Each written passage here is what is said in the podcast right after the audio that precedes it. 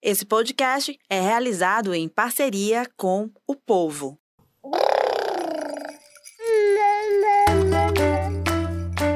Você ouve agora o MamiCast, o seu podcast de maternidade com informação e leveza.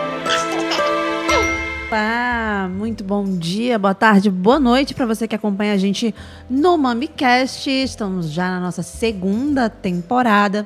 Iniciamos na semana passada já trazendo muitos temas voltados ao universo materno, à gestação, à infância, à educação parental.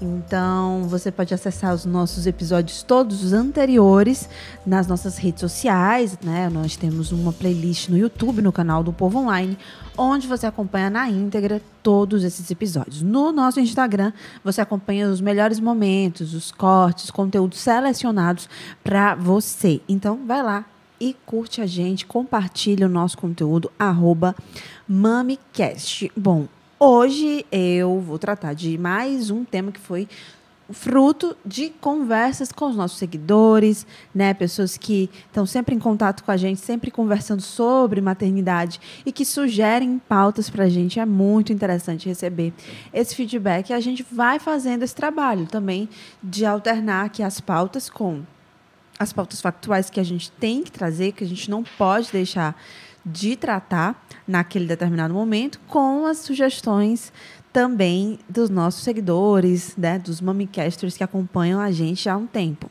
Então, essa, esse tema de hoje, eu acho que você já ouviu falar. É a temida por uns, esperada por outros, mas chegamos na fase dos sete anos, conhecida também como a fase do peraí, vou já.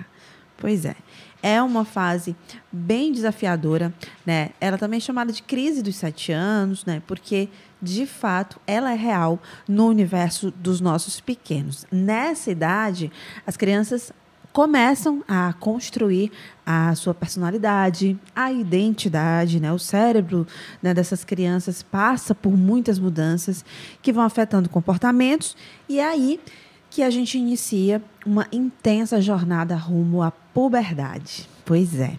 Isso faz com que as nossas crianças queiram fortalecer ideias, né? Fortalecer essa questão da personalidade para que possam se diferenciar dos demais, né? É um processo aí complexo de busca e reflexão que é, é, junta ali também com uma situação, um contexto, um cenário de falta de maturidade, né, de controle de impulsos, e aí surgem comportamentos um pouco rebeldes. E é por aí, por aí que a gente vai caminhar hoje, né? Tratar disso, né? saber lidar com essa fase. Nós que somos cuidadores, que estamos ali e somos os cérebros maduros da relação. Então, sim, é nosso dever, é nossa missão sabermos como lidar com essas nossas crias, tá bom? A gente hoje aqui vai receber, na verdade, estamos recebendo ao vivo a psicoterapeuta especialista em educação perinatal. Ela tem experiência em clínica infantil já há mais de 10 anos, a Débora Nunes. Débora, muito obrigada por estar aqui com a gente, por tirar essas dúvidas que a gente vai bater um papo bacana agora, né? Boa tarde. Boa tarde, boa tarde a todos e a todas, né? É, e é uma honra estar aqui para estar conversando sobre esse tema, que de fato faz parte do meu dia a dia, do meu cotidiano nas escolas, né? E também é, por estar nesse processo de mãe, né? Estando exatamente com o meu filho nessa transição, que adentrou já no mundo dos sete anos e vem passando aí, chegando aos novos, já com uma caminhadazinha de algumas vivências, né? Vamos dizer assim também né, nessa fase. Pois é, então você tem um filho de nove anos. Né? Fazer nove anos, isso. E então já passou pela fase ou está passando ainda? É, na verdade, ela se inicia aos sete, né? A gente acredita que está passando ainda por essa fase. Né? Os sete anos é o início dessa crise, né? De mudança de pensamento, como você bem falou, essa construção dessa identidade, desse eu aí que se modifica, né? Que dá uma virada de chave e que essa cabecinha ali começa a ver o mundo diferente, né? Tem algo dentro dele que pensa por vontade própria, né? Então, aí essa cabeça começa a fervilhar lá nos sete anos e aí ele vai começar a experimentar um mundo de uma forma diferente, né? Até então, essa criança antes ela estava ali pela imaginação, mas ela tinha muito mais o um mundo externo, né? Ela olhava para esse mundo e se aprendia dele, e essa imaginação ainda estava num processo dessa construção, né? Ela precisava de elementos para nutrir essa imaginação. Hoje não, né? Os sete anos vem esse marco, né? Que não é tão fechado, mas que ele vem para nortear que agora tem uma coisa pensando, tem um cérebro, né? Uma mente que traz histórias, que traz, que vai trazendo cenas construídas questões, vamos dizer assim, é como se tivesse um, um serzinho próprio ali dentro, né? um novo lugar que dialoga com esse mundo externo. Né? Então, isso é que é o grande marco dessa fase dos sete anos que se inicia. Isso pode ser um pouco, isso pode ser flexível, digamos assim, pode ter criança que apresenta já isso aos seis, aos cinco, isso é normal é, na, na sua experiência clínica, né? Como é que você observa? A gente compreende como um processo mais precoce, né? E aí tem que avaliar até que ponto o que, que essa criança está recebendo do mundo de uma forma que está chegando a uma tomada de consciência é, antecipada, onde uma maturidade ainda não tem uma prontidão para dar conta.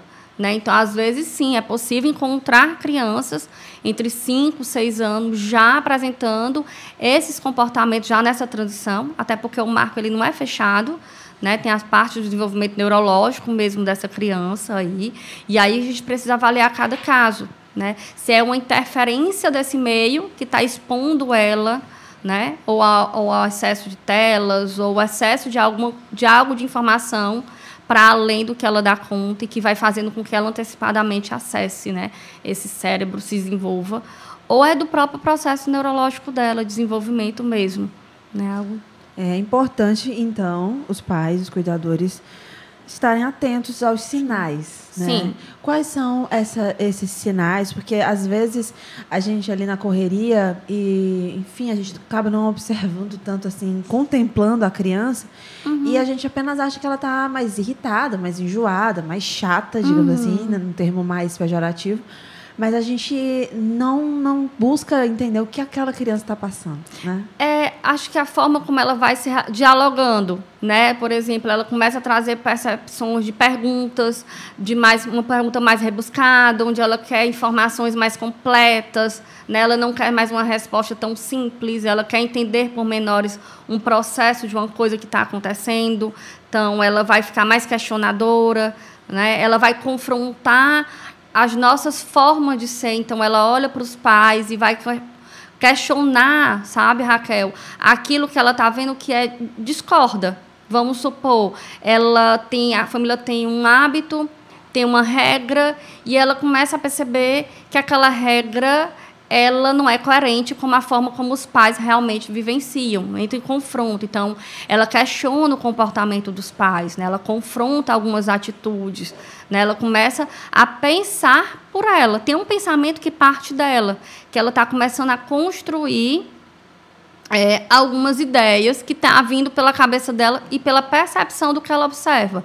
Né? Claro que nessa fase aí dos seis anos é uma linguagem ainda vamos dizer que não é tão rebuscada. Então, por isso que às vezes não, não é tão perceptível, né? Ela vem como um rompante, vamos dizer, ah, não quero, não gosto, não vou, né? Ou então, como você falou, peraí, já vou. Sim. E a criança está ali naquele comportamento, naquele mundo, interessada por outras coisas, e ela não vai estar tá atenta nem com vontade, vamos supor, para aquilo que o pai e a mãe estão tá solicitando né, de, de obrigações, de responsabilidades. Então, ela entra num mundo diferente. Sabe um pouco aquela fase do menino maluquinho, ou aquela criança né, que a gente tem nos, nas histórias, né, que está ali traquinando o tempo todo, e aquele modo de brincar começa a mudar também. Né? A, a brincadeira ela vai tendo um objetivo mais específico, é mais rebuscado. a, a, a as ferramentas que ela vai usando para essas brincadeiras, né? A intencionalidade desse brincar também, né? Então ela vai mudando. Muito né? bacana, interessante. Interessante a questão da brincadeira também, porque a gente precisa observar e eu também oferecer, né? E estar tá acompanhando essa essa mudança e porque assim porque a criança vai demandar uma coisa diferente às vezes você está muito no já está acostumado com aquela criança, sua criança. Vocês, vocês passaram por muitas fases, né? E, e, evoluíram certamente, mas chegou um momento que aquela criança quer mais, né? Ela quer mais Isso. de você. É, é, o período que ela vai experimentar, é o momento que ela entra com a ciência, com a questão de fazer, mexer em coisas, pegar líquidos e experimentar para ver os resultados, o que, que acontece. Então, ela vai se aventurar muito mais. Então, é aquela criança que às vezes tem características de algumas crianças, né? A gente não pode é, taxar, porque cada criança vai mostrar as suas formas. Né? Umas vão para a expansão, para essa criatividade, vai mexer com tinta demais, pegar líquidos na casa, ou então vai querer construir coisas, né? Ou então ela vai para um processo mais de insegurança, de medo. Algumas crianças começam a perceber que não querem mais dormir sozinha, então até então dormia e aí começa a demandar da mãe para estar tá com ela no quarto presente. É, então o mundo está diferente e às vezes essa criança ela não está se dando conta de onde é que vem essas, esses pensamentos, de onde é que estão surgindo, né? Essas ideias todas. E essa parte do, do da, da, da, teimosia, digamos assim, de não querer fazer. Isso aí a gente já consegue notar antes, né? Já vendo. Já, já acontece. Não é algo assim que vai ser novo para aqueles é, cuidadores. Mas qual é a forma mais adequada dos pais lidarem com esse tipo de comportamento. A teimosia, o não querer fazer, não querer questionar todas as orientações dos pais até ali. Uhum. Então, como é que a gente deve proceder? Realmente, muita paciência. Muita paciência. O mantra da paciência continua, se intensifica nessa época, né? E aí entender, e principalmente, eu acho que deixar as regras claras né, da família, os combinados da família têm que estar mais claros, tem que estar coerente de fato, porque nesse processo vai adentrar que a família também participa. Né, dessas regras. Aquilo, vamos supor, que você bota para sua casa que não pode um nome feio, algo do tipo. Se você está falando, a criança vai apontar para o seu erro. E ela vai confrontar. Né? Então, por isso que fica uma, uma teimosia mais intensa, porque agora ela olha e ela tem um pensamento sobre o seu comportamento. Então, ela não está mais ali só absorvendo tudo que você faz, né? Ela também dá agora a percepção dela, né? E aí ela está dando essa percepção de uma forma ainda meio é, sem jeito, né? Ela não sabe, ela está construindo ainda esse juízo de valores das coisas, mas ela vai de certa forma apontar os, o que ela gosta e o que ela não gosta.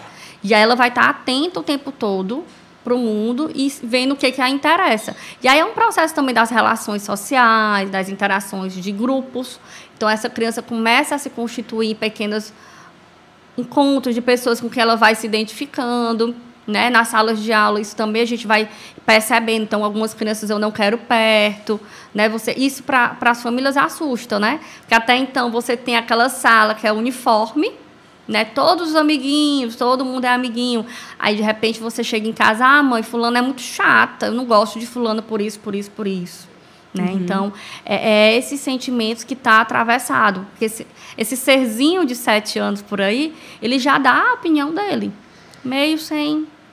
A questão das amizades, né? Também vão formando as amizades. Exatamente. Vão os laços. Isso. Né? E aí é por um gosto dele, não é mais por aquilo que a gente quer. Uhum. Né? Não é aquilo mais que a gente deseja somente, uhum. né?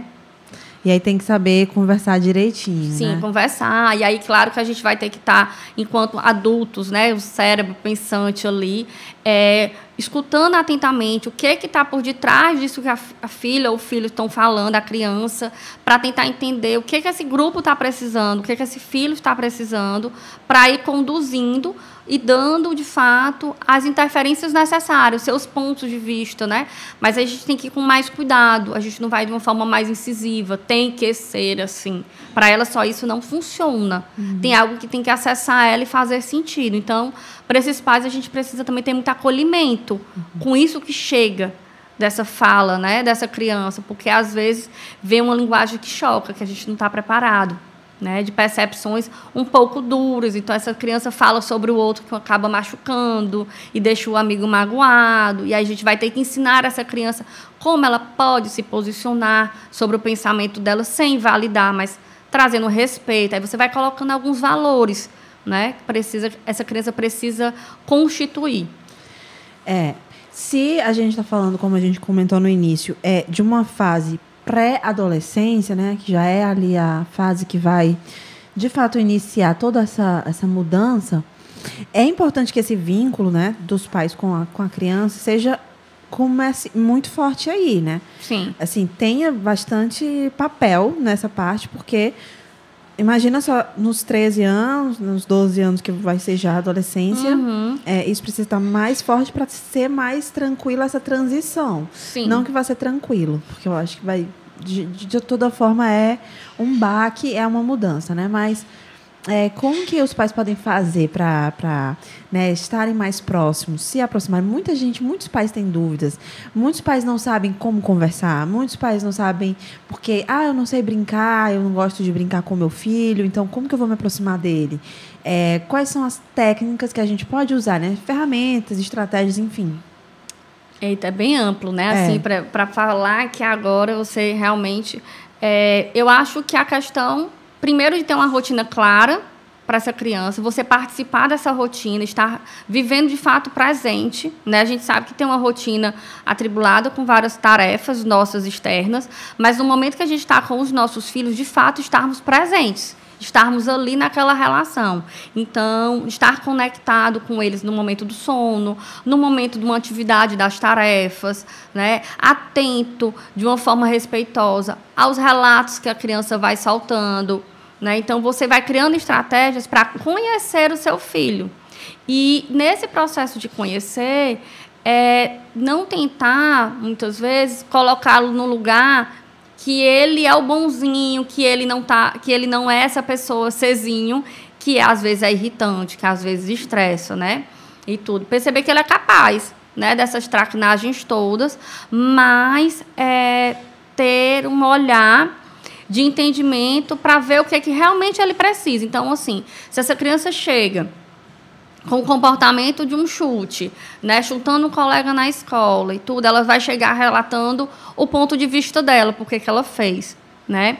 Mas ela está atravessada aí essa irritabilidade, essa impaciência, esse modo de pensar. Então esse pai ele vai ter que ter todo um cuidado para escutar esses relatos. Por exemplo, é algo. Então a gente tem que estar atento a como essa criança está contando para a gente os fatos e de como a gente está recebendo. Então uma das estratégias é ter neutralidade com aquilo que a gente escuta, das narrativas das crianças, por exemplo. Né? É, pensar em vivências, em algo mais em contato com a natureza, um lugar como praia, parques, né? A gente tem aqui em Fortaleza algumas praças interessantes que dá para levar, de ver essa socialização desse seu filho com outras crianças, você participar e promover. Isso é uma forma de aproximação, isso é uma forma de vínculo. E o contato com a natureza, ele regula, ele ajuda nesse processo de regulação emocional. Né? Então, é uma das estratégias também que se pode pensar para se colocar na rotina de uma família. Né? Então, assim, tem N possibilidades, sabe? Muito bacana, muito bacana. Não precisa é, você ser aquela mãe brincante. Isso não, não, não, Hum, não. tem, acho que não tem regra. Não, não tem regra. Né? É do vínculo da família. Às vezes você tem um hábito de estar no momento cineminha em casa, que já constitui essa, essa experiência, essa vivência. E aquilo ali dá aproximação, dá um aconchego para essa criança, né? Eu amo o momento cinema. Acho que desde quando a Serena começou realmente a conseguir assistir um filme que eu estabeleci, porque eu amo, amo os filmes infantis, então a gente assiste juntas.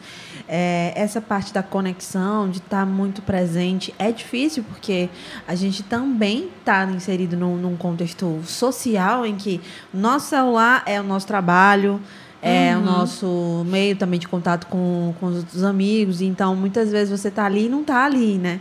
E a criança, ela requer muito é, atenção, essa atenção total, plena, para ela.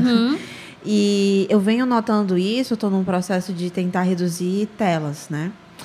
E é bem difícil, já adianto, que é um desafio, porque você descobre que não é só proibir a criança de usar a tela, é também ah, você reduzir a sua tela, porque se a criança vê que você está direto no celular, ela não vai aceitar que você diga, né? Não é- Não está combinando, né? Isso. Que acordo é esse que está fazendo comigo? Que, que você não cumpre, né? Isso. Então isso foi questionado para mim. Então eu pensei, tá certo, então vamos lá, vamos todo mundo nessa jornada. Vou ter que reduzir também o meu, e o seu pai também vai ter que reduzir o dele.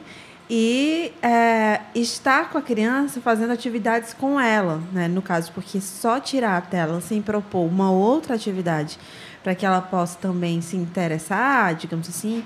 Ah, tá, fica aí desenhando. Só que como assim? Se você estiver desenhando com ela, ela vai uhum. se interessar muito mais pelo desenho, pela atividade. Então, eu tô, eu tô nesse processo aí. E eu abro, aproveito esse momento que a gente está falando de telas para saber, porque, é, de fato, é, é, não há como a gente proibir o uso de uma pessoa, uma criança de, cinco, de, de, de sete anos, de de ter acesso a algum tipo de tela hoje em dia, porque essa criança vai usar, nem que uhum. seja para fazer uma pesquisa do colégio, ela vai ter acesso em algum momento àquela internet. E, e de que forma que isso hoje com as redes sociais, né, Débora, como esses TikToks e YouTube e vídeos, mais vídeos de inúmeras partes e mais variados temas que você pode imaginar, é, como que isso interfere também nessa fase?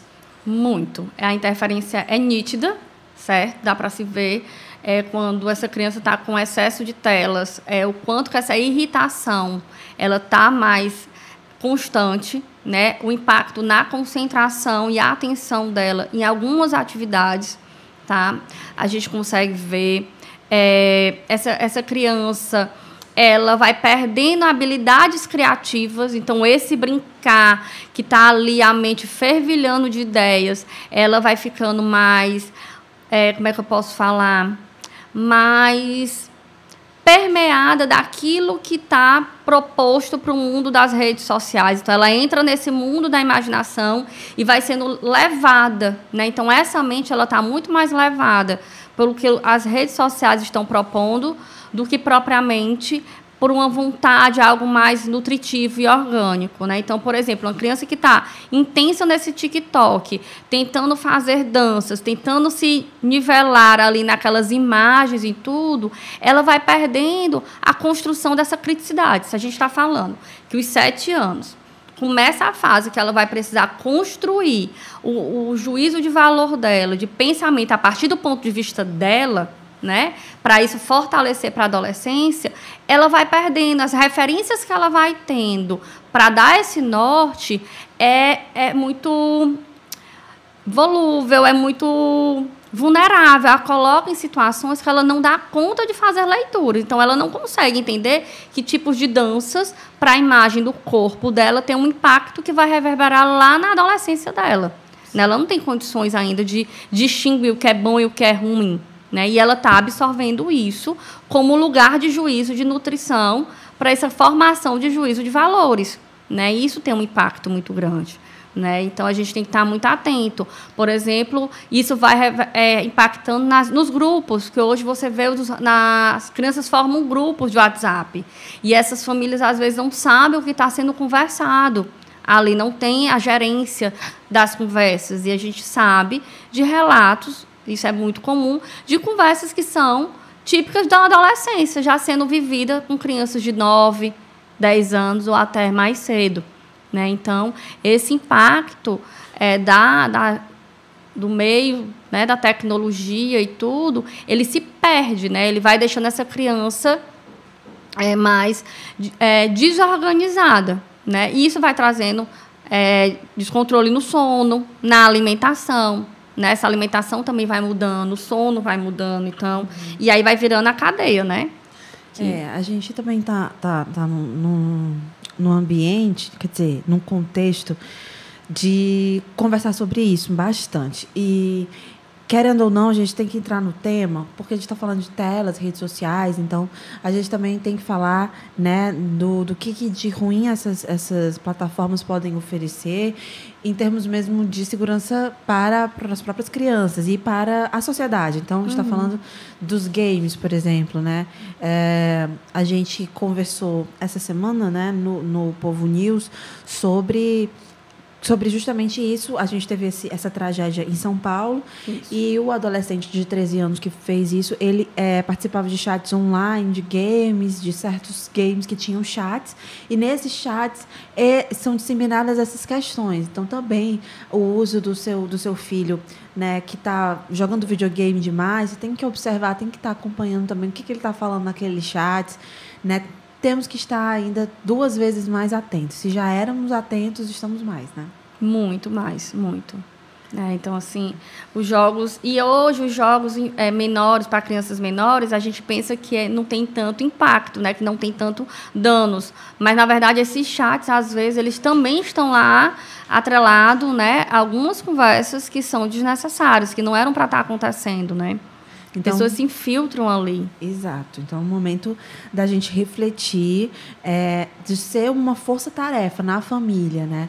Eu acho que não trata-se só dos pais, não. porque aquela criança vai para a escola, tudo bem, lá na escola não tem acesso a telas, isso também tem que ficar bem bem nítido e, e vai para casa dos avós, vai para casa de alguém da família, ou enfim, a, a babá, a cuidadora, quem fica lá tratando dos cuidados primários também precisa estar tá nessa empreitada todo mundo junto, né? Essa questão do, do TikTok, das danças, isso mexe com, com tudo ali, né? Porque a criança acha bacana, interessante, é atrativo, é digamos assim, é entretenimento, tem a, todas as atrações, digamos, de cores e sons, uhum. e que uma criança, realmente, como você disse, Débora, não tem condição de saber se é ruim, se é bom, né? E eu estou nessa empreitada aí das telas. Me desejem sorte, porque tá difícil, mas vamos conseguir. é, bom, eu vou abrir aqui então para mais questões, né? Porque a gente está falando da, dessa fase desafiadora dos sete anos. E eu comentei com a Débora antes da gente começar o episódio que não é uma fase que a sociedade fala muito. É, ao contrário do Terrible 2, que é uma coisa que já está muito mais disseminada. A gente vai numa rede social de conteúdo sobre maternidade e você vai falar sobre o Terrible 2 com mais. Uhum digamos assim, facilidade. Mas os sete anos ainda não.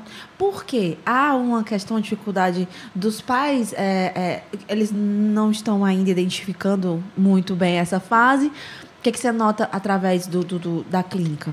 Eu noto que ainda há falta de desconhecimento, né? A gente se prende muito para essa fase inicial, né? Dos até os 3, 4 anos, 5 anos ali, essa fase do desenvolvimento. E aí chega num período que dá uma certa, eu não diria acomodação, mas dá uma, um lugar que já está mais ajustado né, na dinâmica da família. É um período que os pais já se organizaram mais daquela fase que se desprende mais do filho, né, no sentido que a escola já chega, essa criança já fica mais tempo na escola. Então, assim, não demanda tanto para algumas famílias o entendimento dessas fases. Né? Então, eu percebo que a ausência de informação, de parar para estudar, de continuar esse desenvolvimento de estudos que se iniciou lá atrás, nessa fase inicial, para entender o que é dar um alimento, botar para dormir e dar essa continuidade. Então, essa informação não chega. E eu acho que também é a busca de pesquisa, né, de novos estudos. A neurociência está aí cada vez mais é, avançando no conhecimento, trazendo para a população, mas ela ainda também fica muito presa a esses anos iniciais. Né? Assim, uhum. Então, eu vejo poucas pessoas falando da dificuldade, né? de forma técnica, se dizendo, mas no meio social a gente escuta muito. Né? nas conversas, é. né?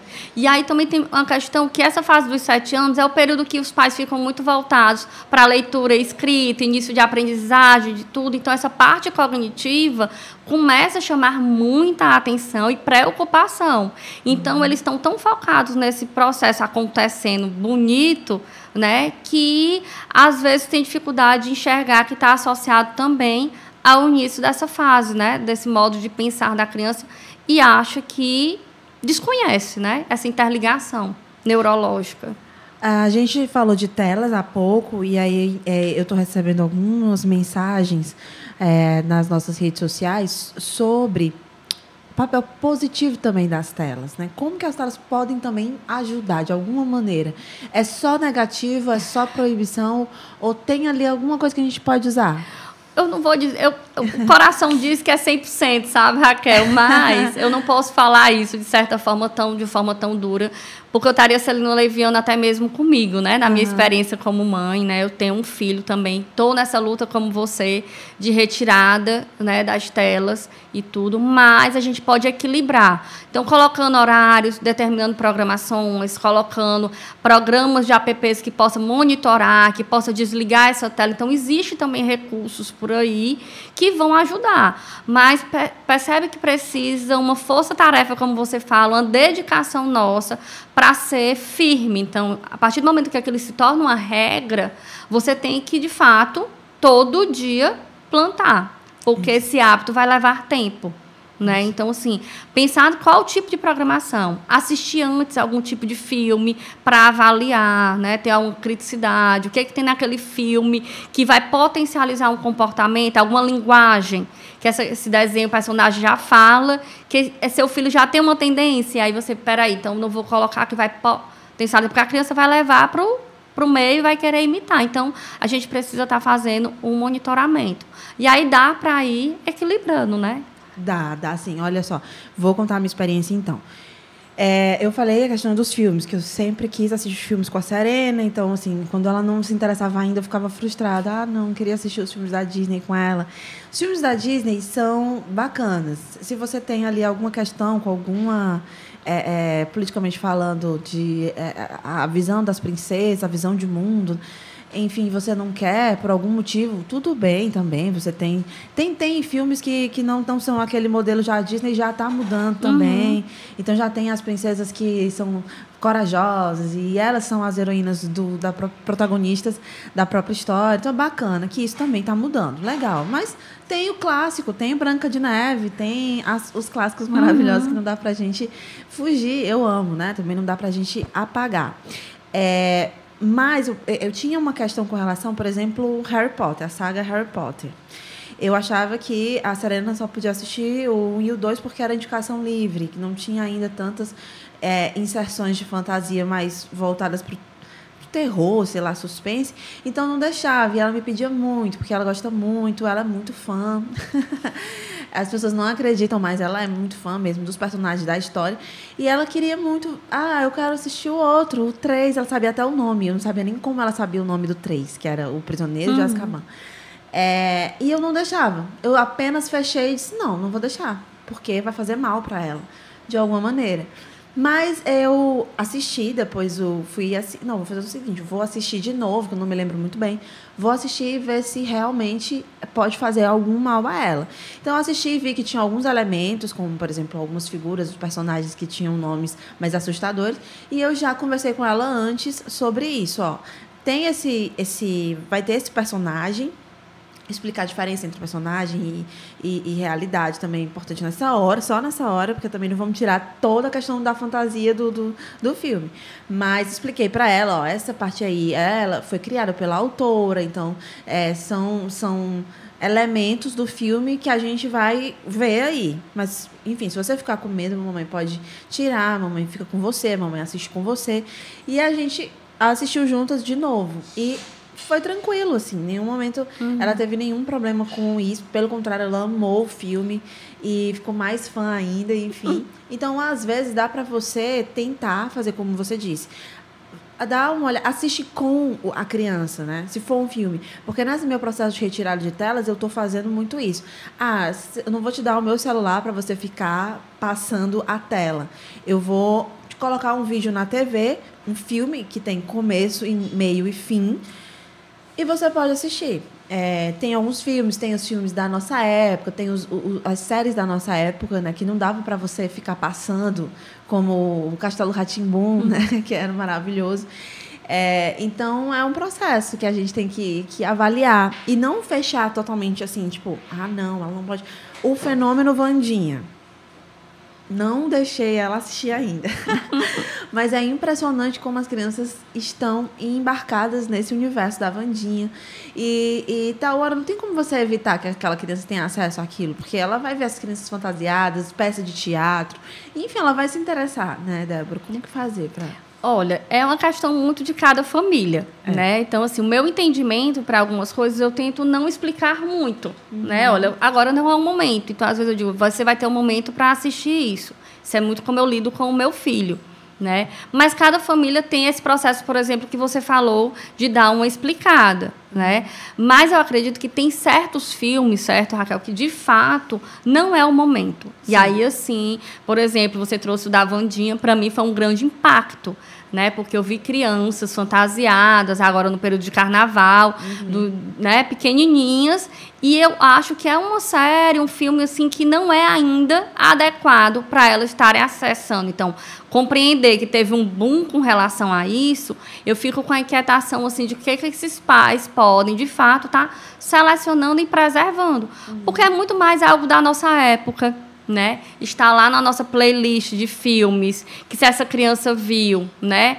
É, plataformas como YouTube, tudo que está lá. Então, a gente precisa, de fato, barrar. Então, tem algumas coisas que realmente precisam ser barradas por nós, mas em outras realmente dá. Né? Um pouco como você falou de assistir o Harry Potter, dar uma olhada em algumas cenas, você vê.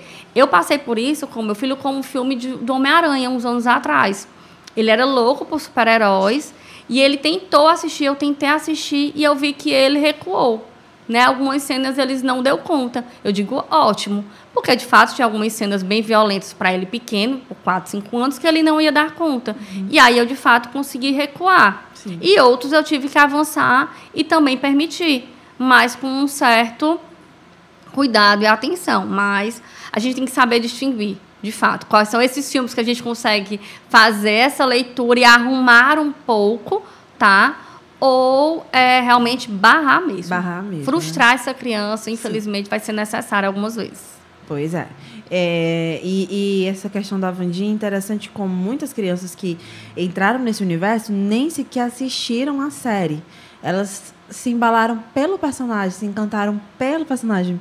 Daquela coisa do sombrio, do aterrorizante, do, do das cores, da, do, da, enfim, da estética né, uhum. da Vandinha. E, e, de fato, também tomei um susto com o boom da Vandinha. E a minha filha é louca, alucinada por esta dança. Na verdade, ela nunca assistiu a série, mas ela sabe a dança porque, por conta das redes sociais. Porque era muito replicado, ela acabou tendo acesso né, no YouTube, enfim. Uhum. E quis fazer e acha bacana a dancinha. Eu acho que até a parte da dancinha é saudável. Né? Só, se for só a parte da, da, da, da dancinha, tá valendo. Mas é algo que a gente tem que ficar atento o tempo todo. Tem que controlar mesmo. E aí você vai passar de mãe chata muitas vezes. Você vai ser a mãe chata que não deixa a criança usar o celular e, e ficar passando a tela, porque isso me dá agonia de ver a minha filha de quatro anos passando para cima as telas com ansiedade, tipo assim, não consegue terminar de ver um vídeo curto, né? E acabou que a gente entrou nesse assunto aí, estamos passeando por outros temas também. Mas, mas acaba, desculpa interromper assim, ah. mas esse tema tem tudo a ver tem. com o que a gente está falando dos tem, sete sim. anos. Né? Porque barrar a mãe chata é o discurso dessa criança dos sete anos. Você é muito chata. Eu odeio você né? Essa frase. É, eu não quero morar aqui. Quem convive com a rede de apoio, eu vou morar na casa da minha avó, na casa, eu tenho, tenho uns pais separados, eu vou para a casa do pai. Quantos uhum. discursos eu já escutei, né, nas minhas experiências é, profissionais, né? Ah, eu, a mãe chega para mim, ah, ele agora está querendo morar na casa dos pais, não, não, vamos supor, né? E aí esse sofrimento, porque ele de fato está nessa crise que é os limites. Né? Então, essa criança de, de 7 anos diante é onde ela vai vir para reforçar os limites, porque ela vai precisar é desses contornos aí, né? desses freios no comportamento. E aí vai ter que ser mesmo passando e sustentando essa mãe chata. Né? Mas é o que eles precisam para o desenvolvimento deles, de uhum. certa forma, né? É. Essas frases, essa, essa, essa, digamos assim, essa birra, né? de, de querer morar em outra casa pode ser doloroso também para os pais ouvir isso, né? Tem, tem um ponto ali que, poxa, a gente é humano, né? Então, ouvir do seu filho que você é chata, que ele te odeia, é muito forte também, né? A gente precisa estar preparado para isso. Tem que ter uhum. firmeza para segurar a onda e não pirar o cabeção e dizer, ó, beleza, você me acha chato, você acha que me odeia, Mas acho que você não me odeia, eu acho que tá tudo bem e a gente vai passar por isso juntos. Você vai entender que o que eu tô fazendo aqui tudo é pra, realmente para o seu melhor desenvolvimento. E aí que tá também a rede de apoio entrar nessa, né? Porque uhum. também não deixar só a mãe ser a que diz não, né? E isso também, às vezes, é, é, é, muito colocado. Porque, porque só a mãe tem que dizer não, né? Você tem que também a avó dizer não, tem que o pai dizer não também. E todo mundo entrar nessa junto, né? Eu acho que já era essa coisa né, de, do, do, do pai que diz, ah, se sua mãe deixar, eu tudo bem. Isso não é para acontecer, né? Uhum. Jamais. Então, aos pouquinhos a gente vai entendendo. É muito bacana esse movimento que as pessoas estão tendo hoje, né? Eu falo hoje, mas claro, já vem alguns anos, mas a, os pais estão se interessando mais pela educação, pela criação, orientações. É, eu vejo um retorno muito positivo do podcast, dos nossos, de quem acompanha a gente, quando a gente traz psicólogos, né, para falar de birra, para falar dos dois anos, para falar de coisas que a, a, as pessoas não têm muito acesso, não com tanta facilidade assim, nem todo mundo tem essa, essa, essa, esse comportamento de ah, vou procurar um psicólogo e vou buscar orientação, uhum. né? E, e, então são conteúdos que estão, as pessoas estão se interessando sobre e é muito bacana essa virada de chave, né? Dos pais querendo participar mais, querendo Sim. estar mais ali. Né? Sim. E aí você traz um lugar de, de, desse sentimento dos pais que acessa muito aquela coisa, onde é que eu errei, né? O que, é que eu estou fazendo de errado. E aí eu digo que é ter calma. Na verdade, você está seguro. Acho que quando você passa por um processo de estudar sobre o desenvolvimento, entender essas fases, você vai ganhando confiança. Você vai sabendo por que, que você está tendo aquela postura. E não vai estar tá olhando para o comportamento do filho como se ele quisesse lhe enfrentar, querer brigar com com você, né, para lhe desafiar, que ele está fazendo ali porque ele quer lhe provocar e quer lhe deixar com raiva, né? Então, assim, você vai entendendo melhor, vai tendo um sentimento que vai construindo a ideia de não ter mais culpa pelas decisões que você está realizando de postura mais firmes e você vai conseguindo fazer com mais amorosidade, porque a firmeza ela não vem carregada com o peso de um grito, de, né? Por mais claro, gente, não tem como não ter. Então, você se, se acolher, né? Que em algum momento essa paciência ela não vai estar o tempo todo Sim. com você. Então, aprende, você aprende a se acolher. Então, esse processo de autoconhecimento é muito, é, é muito importante. É, essa coisa de, de, de pais 100% é, é, hum. autocontrolados é muito difícil, porque as redes sociais hoje estão bem é, marcadas por profissionais ali é, que dão treinamentos de como você lidar com a birra, de como isso, aquilo, outro. E é, a ideia que passa, eu sei que não é talvez o que eles querem em si, mas a ideia que passa é que a gente tem que estar, tá, tem que ter inteligência emocional o tempo todo, que a gente tem que saber lidar com os birros o tempo inteiro. Então, que não vai ter grito nunca, que não pode ter grito nunca e que não pode ter nenhum tipo de saída de reta, assim. Eu, eu acho que é impossível isso, já até escrevi sobre isso. Que é muito pesado a gente querer paz 100% paz e amor pais super zen. Porque nós somos humanos, então, claro, nós somos os, os adultos controlados, maduros, e a gente tem que ter um, um conhecimento básico de desenvolvimento infantil para saber que a criança não está ali contra você, uhum. não peitar a criança, claro, mas vai ter um momento que você vai desequilibrar. Sim. E aí é a hora do erro, você vai errar. E então você precisa também, primeiro, se acolher, como você disse, e pedir desculpas. Uhum. Sim. Pedir desculpas. Recuar, voltar atrás, né? Dar um tempo, respirar, ajeitar essas ideias do que, que aconteceu, tentar entender o que que levou a, a perder a paciência, né? E tudo. E recuar e voltar para o filho, né? Para a criança ali que está com você e dizer, né? De forma mais sincera possível, olhando no olho, né? Desculpa, né? Isso. É, é é interessante você estar tá trazendo isso, né? Porque isso me acessa também de certa forma, né? No meu cotidiano, assim. Quantas vezes eu precisei em alguns momentos, é, filho, deixa eu, deixa eu me acalmar aqui.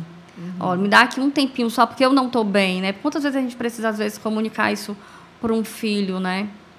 E ele vai vendo que você também tem momentos difíceis e que tá tudo bem ter momentos difíceis. Uhum. Essa semana a minha filha me perguntou assim, eu estava chorando, ela me viu chorando E ela questionou: a mamãe, por que você está chorando? Ah, porque eu tô triste, filha. E a mamãe tá chorando.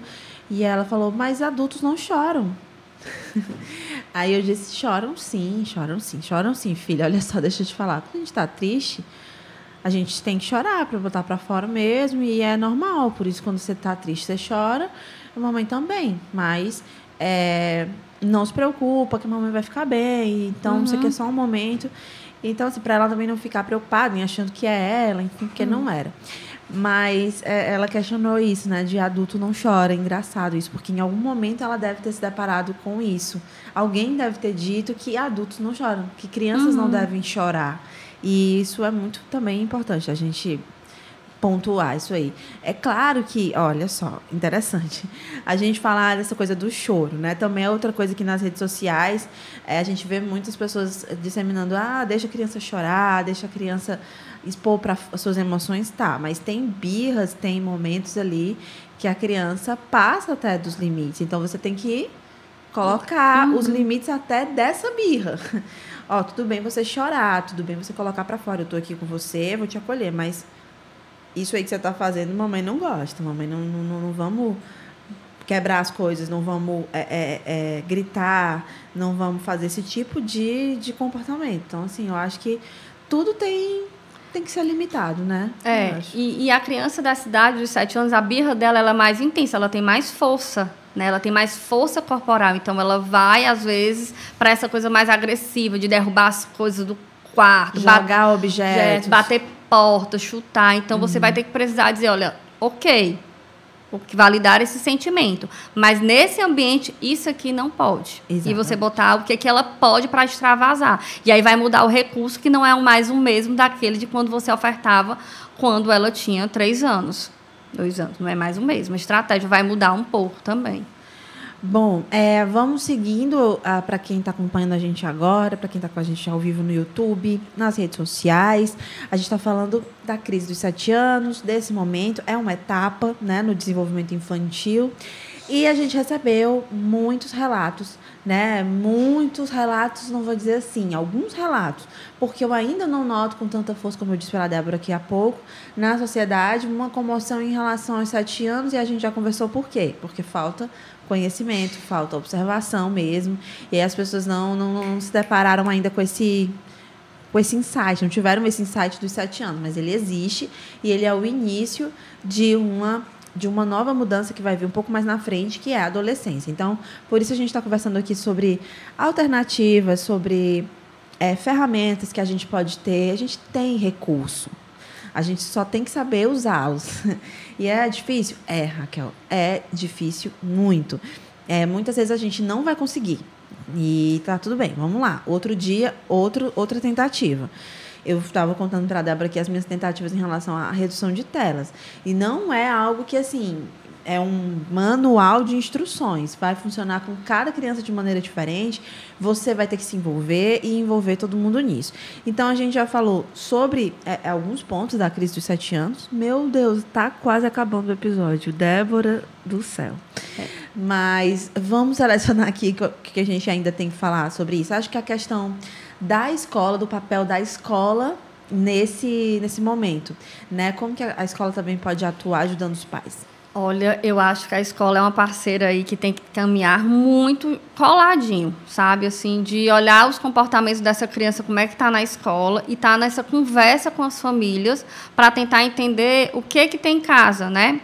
Então, por exemplo, você vai percebendo essa irritabilidade na sala de aula, ou essa impaciência, algo está se mostrando nos conflitos sociais dessas crianças.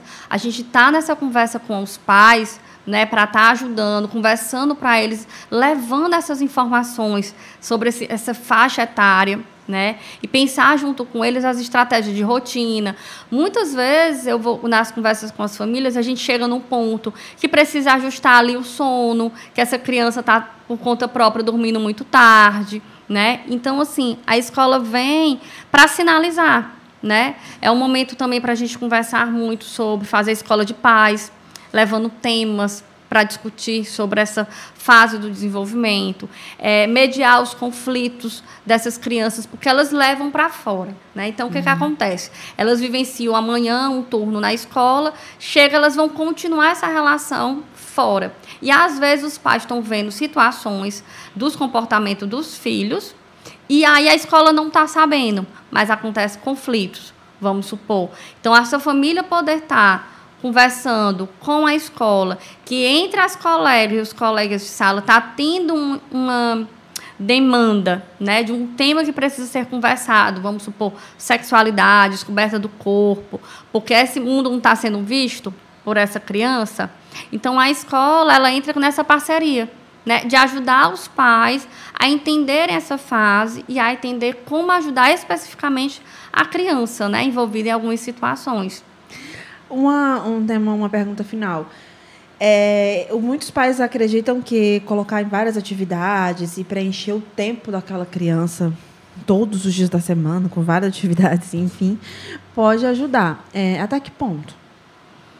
até que ponto é que essa criança perdeu a possibilidade de autonomia dela, que ela possa ter perdido a, a potência criativa, se essas atividades estão sobrecarregando como atribuições de muitas responsabilidades, aí é um ponto a se considerar. Né? Então, o que, é que você está ocupando essa criança e exigindo dela de retorno? Então, a gente tem que ter muito cuidado com o excesso de atividades extras. Uhum. Tá? Vamos ter calma nessa hora, né, gente? É. Tem muita coisa. Tem, tem, tem, hoje a gente tem curso de teatro infantil, hoje tem danças, ginástica, é, inglês, vários tipos de esportes. Coisas. Então é saber realmente ali até que ponto sua criança tá é, sobrecarregada, né? E aí a observação também, né? Sim. ouvir o que, que ela está dizendo, ouvir o que, que a criança está contando, né? É, o corpo dessa criança vai falar, né? Assim, se ela está é, em algum ponto ela vai demonstrar essa, esse comportamento né, de estresse, de impaciência com as tarefas. A gente acha que vai ajudar a trazer disciplina para as tarefas e às vezes pode trazer uma autocobrança muito grande, uma dificuldade com frustrações, né, com as notas, algo do tipo. Então, você vai vendo alguns sinais que esse excesso de atividades está muito mais cansando do que, do que ajudando. ajudando. Muito bem, então acho que é isso. Vamos nos despedir por aqui.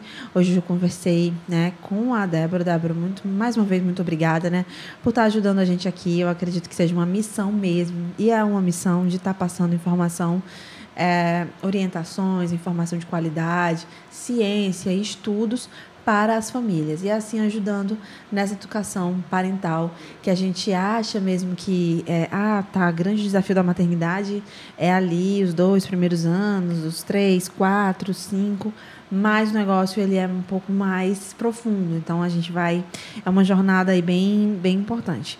Então muito obrigada por ajudar a gente nessa tá Pode, pode Não, eu falar, queria agradecer né, a oportunidade de estar aqui. Espero ter ajudado aí as pessoas que estão nessa empreitada aí, nessa missão que a gente se colocou. Né? Então, estou à disposição também para outros momentos de bate-papo, tá certo? E Perfeito. É muito bem, então é isso. A gente conversou com a Débora Nunes, ela é psicoterapeuta, especialista em educação perinatal, tem experiência em clínica já há mais de 10 anos e conversou com a gente no episódio 32 do MamiCast. O restante você encontra no canal do Povo Online no YouTube e também nas plataformas de áudio, nas principais, tá? O MamiCast é um podcast parceiro do grupo de comunicação O Povo. Teve a produção e apresentação minhas, Raquel Gomes, o apoio técnico de Felipe Castro. O oferecimento é do Colégio Paulo Freire, do Clube Gestantes e Bebês. O style da consultoria e assessora de imagem, Mariana Azevedo. Um abraço então a todo mundo. Vamos então ao nosso episódio da semana que vem. A gente aguarda você lá. Tchau, tchau. Você ouviu o MamiCast, o seu podcast de maternidade com informação e leveza.